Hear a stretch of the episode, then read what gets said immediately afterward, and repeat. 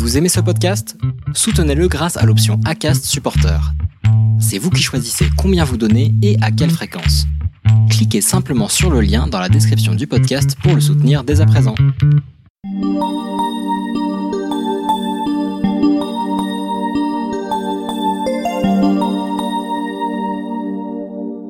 Chères auditrices, chers auditeurs, bonjour. Aujourd'hui, pour le sixième épisode du podcast Le Break, je vais revenir sur le nouveau film de Spike Lee, Da Five Bloods. Alors, c'est parti. See, in this world, there's two kinds of people, my friend. Those with loaded guns, and those who dig. Snakes. Why did it have to be snakes? Say hello to my little friend. I am your father. I'm Batman. Life was like a box chocolates. You never know what you're going to get. You talking to me? The first rule of Fight Club is you do not talk about Fight Club. Fasten your seatbelts. It's going to be a bumpy night. Why so serious? Go ahead. Make my day. Hasta la vista, baby. Après un excellent Black Lensman, Spike Lee nous revient avec une nouvelle production via Netflix avec Da Five Bloods, un très bon film dans lequel on suit des vétérans afro-américains au Vietnam, dans ce qui est un voyage historique et plein de rebondissements. Je vais d'abord commencer par vous résumer l'intrigue du film, avant de vous dire ce que j'en pense. On suit alors quatre amis et vétérans afro-américains de la guerre du Vietnam, formant Da Blood, l'équivalent de frères du sang, qui retournent dans ce pays avec le but officiel de récupérer le corps de leur leader, Stormy Norman, incarné par Chadwick Boseman.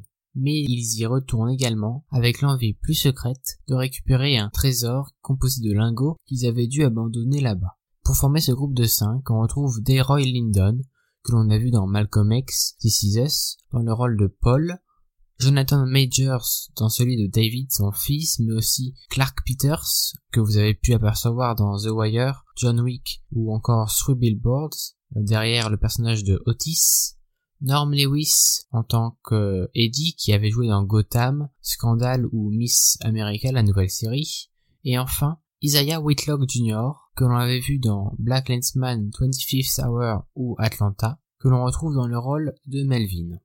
On peut également voir dans ce film Mélanie Thierry en tant que Eddie, qui est d'ailleurs ici très intéressante, Jean Reno en Desroches en tant que contrebandier, et Paul Waterhauser, excellent dans le dernier film de Clint Eastwood, derrière le personnage de Simon. Black GI, is it fair to serve more than the white Americans that sent you here? Nothing is more confused than to be ordered into a war to die without the faintest idea of what's going on. I dedicate this next record to the soul brothers of the 1st Infantry Divisions. Be safe.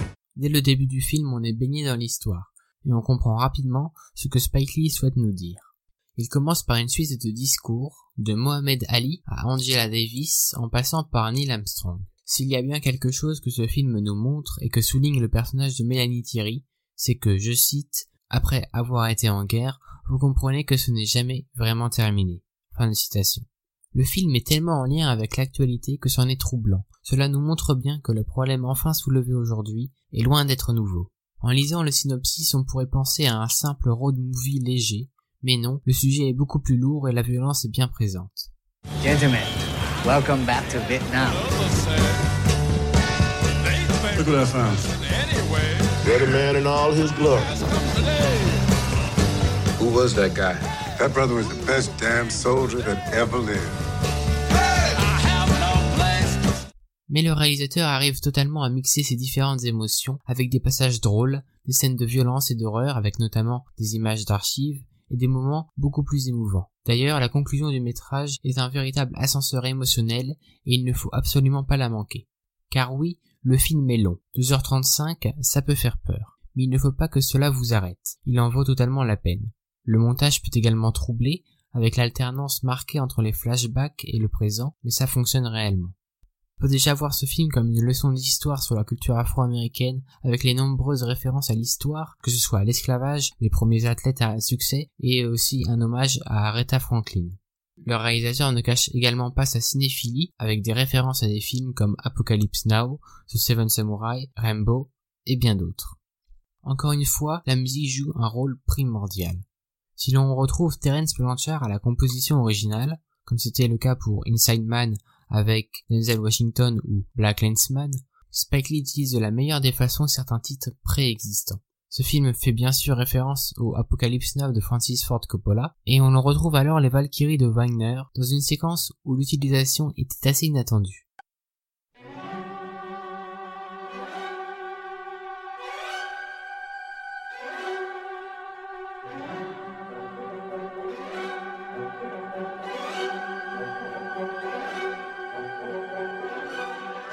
Thank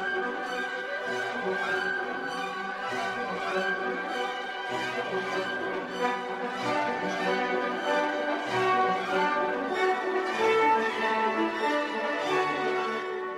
Mais s'il y a un artiste qui est mis en avant par ce film, c'est assurément le grandiose Marvin Gaye. L'utilisation de quelques de ses chansons est juste parfaite, avec une séquence magnifique dans une boîte de nuit au son de Got to Give It Up, ou quand le Blood reprend un de ses titres et comment oublier la version a cappella de What's Going On? Ce n'est juste pas possible. Si quelque chose est sûr, c'est que ce film vous restera en tête, et ce n'est absolument pas un problème. We've been dying for this country from the very get.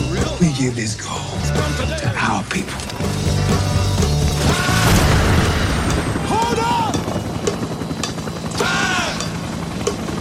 Il nous envoie sur le front et on meurt comme des mouches.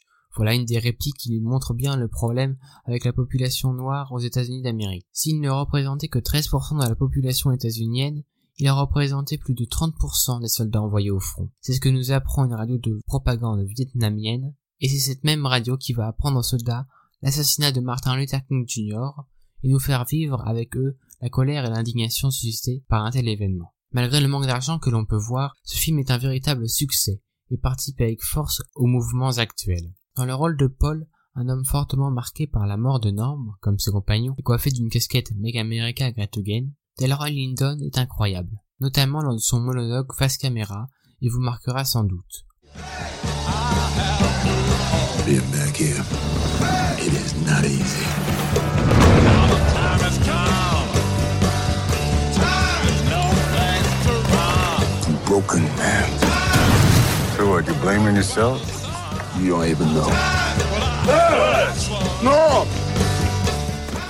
Avec un personnage aussi complexe que ce dernier, je pense que ce film est un des plus puissants de Lee. Le réalisateur, en rendant hommage à différentes personnalités qui font l'histoire afro-américaine et donc états-unienne, et les rendant véritablement humains, participe à la diffusion de cette histoire. Quelque chose qui, aujourd'hui, est essentiel. J'en suis donc sûr, Da Five Bloods est un des meilleurs films que Spike Lee ait jamais fait, et est donc absolument à voir. Merci d'avoir écouté cet épisode. N'hésitez pas à partager et à vous abonner sur YouTube et à votre plateforme de podcast préférée ou par mail.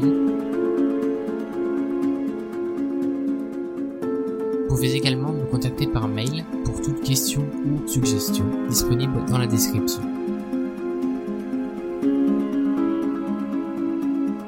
Bon visionnage et à bientôt.